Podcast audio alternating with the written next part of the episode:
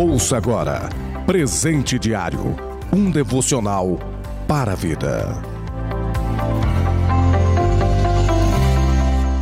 Graça e paz, Deus abençoe seu dia, no nome de Jesus Cristo. Hoje, segunda-feira, dia 15 de novembro de 2021, plano de leitura anual da Bíblia, Tiago, capítulo 3, livro do profeta Jeremias, capítulo 25 e capítulo 26, Salmos de número 131. O presente diário de hoje tem como título Água Doce e Água Amarga, leitura bíblica, Tiago, capítulo 3, versículo 11. Acaso podem sair água doce e água amarga da mesma fonte?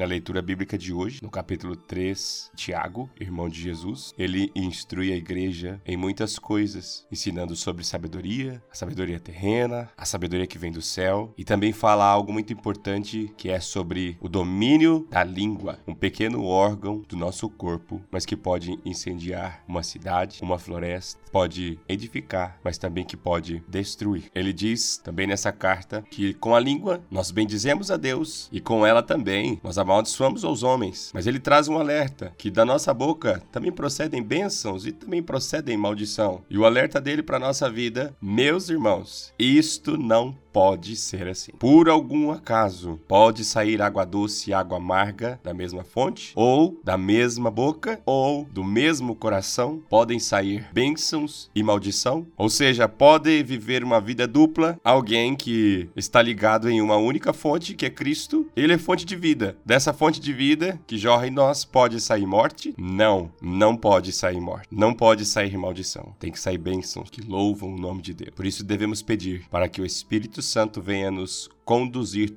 todos os dias a viver desta maneira. Somos uma fonte não podemos jorrar dois tipos de água. Ele diz que se alguém não tropeça naquilo que fala, se alguém vigia, cuida com aquilo que fala, esta pessoa é perfeita e ela pode dominar todos os seus sentidos. Então vamos pedir para que o Senhor nos dê graça. Senhor, santifica os meus lábios para que da minha boca não saia nada que contamine, que gere morte, mas que saia palavras que vão fortalecer, edificar, talvez consolar, confortar, exortar, corrigir, mas que vão gerar vida, que saia água doce. Você é uma fonte única. Então permita que dessa fonte saia aquilo que vem de Deus. Que Deus dê graça para mim, dê graça para você, para que possamos viver dessa maneira. Deus abençoe seu dia, sua casa e toda a sua família, no nome do Senhor Jesus.